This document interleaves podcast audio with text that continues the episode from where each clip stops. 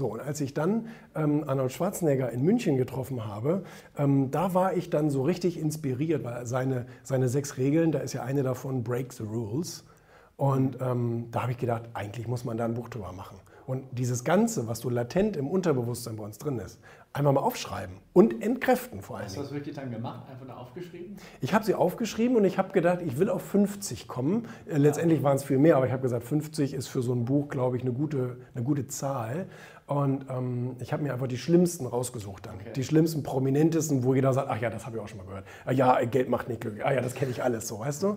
Und, ähm, und jetzt habe ja, wie auch immer, genau. Und ähm, genau, lebe nicht in einer Fantasiewelt und äh, ne, so bla bla bla. Aber äh, mach keinen Fehler zweimal. Also das sind alles so Unsinnsregeln. Und ich habe dann eben immer auf zwei Seiten, immer auf einer Doppelseite, beschrieben, warum das völliger Humbug ist.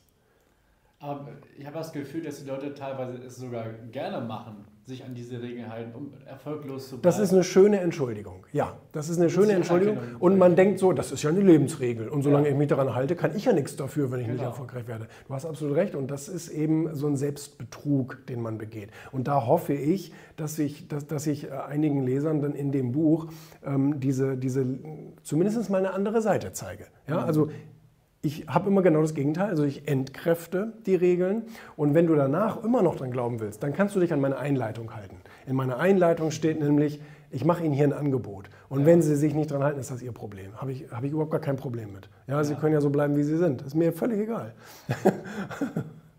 und äh, das ist natürlich so. Ja? Also als Autor kannst du ein Angebot machen, aber ob sich dann jemand dran hält, ist sein Problem.